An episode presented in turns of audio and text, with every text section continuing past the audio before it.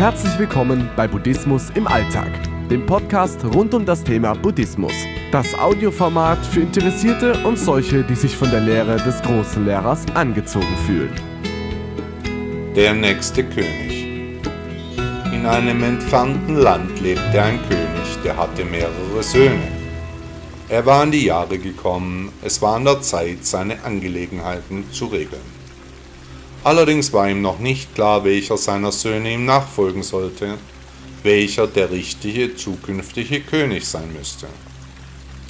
Er beschloss, seine Söhne zu prüfen und ihnen eine Aufgabe zu stellen, welcher der rechtmäßige König sein würde. Am Morgen gab der König jedem seiner Söhne zehn Goldstücke, verbunden mit der Aufgabe, am Abend die große Halle des Palastes damit zu füllen. Der älteste Sohn lief los und sah am Markt die weggeworfenen Überreste der Verkaufsstände liegen. Ein großer Haufen Abfall, welkes Gemüse, Unrat, alles zusammen nahmen üblicherweise am Abend die Bauern als Dünger für ihre Felder mit. Er sprach mit den Marktfrauen und kaufte ihnen die Abfälle ab. Er gab großzügig alle zehn Münzen dafür aus. Er ließ den Müll zum Palast bringen, der Schmutz füllte die große Königshalle völlig aus. Stolz ging er zu seinem Vater und er stellte sich im besten Licht dar. Der König ließ die Halle wieder räumen und wartete auf den Abend. Der zweite Sohn kam an einer Schenke vorbei, er ging hinein und bestellte sich zu trinken.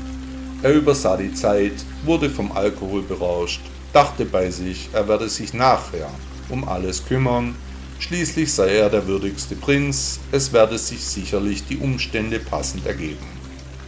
Am Abend war er völlig betrunken, er schlief am Boden der Gaststätte ein.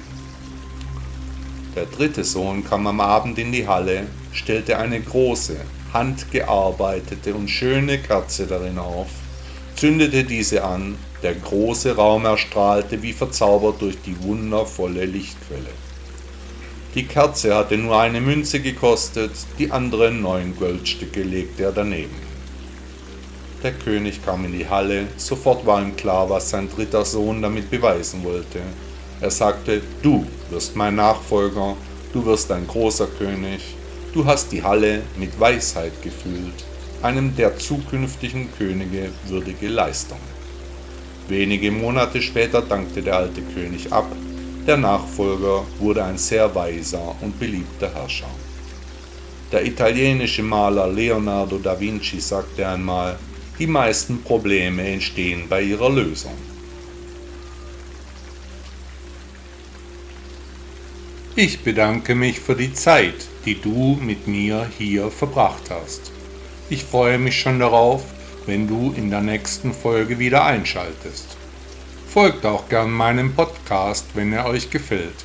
Das geht zum Beispiel auf Spotify. Wenn du mich dort hörst, drück doch einfach auf den Folgen-Button und natürlich freue ich mich über 5 Sterne auf Spotify. Viele Leute haben das schon gemacht und helfen mir natürlich dabei, noch besser gefunden zu werden. Die Links zu meinem Blog und sozialen Medien findest du unten in den Shownotes wo ich auch meine kostenlosen Apps zum Thema Buddhismus im Alltag zu den Stores von Apple und Android verlinkt habe. Tschüss und komm gut durch den Tag. Bis bald.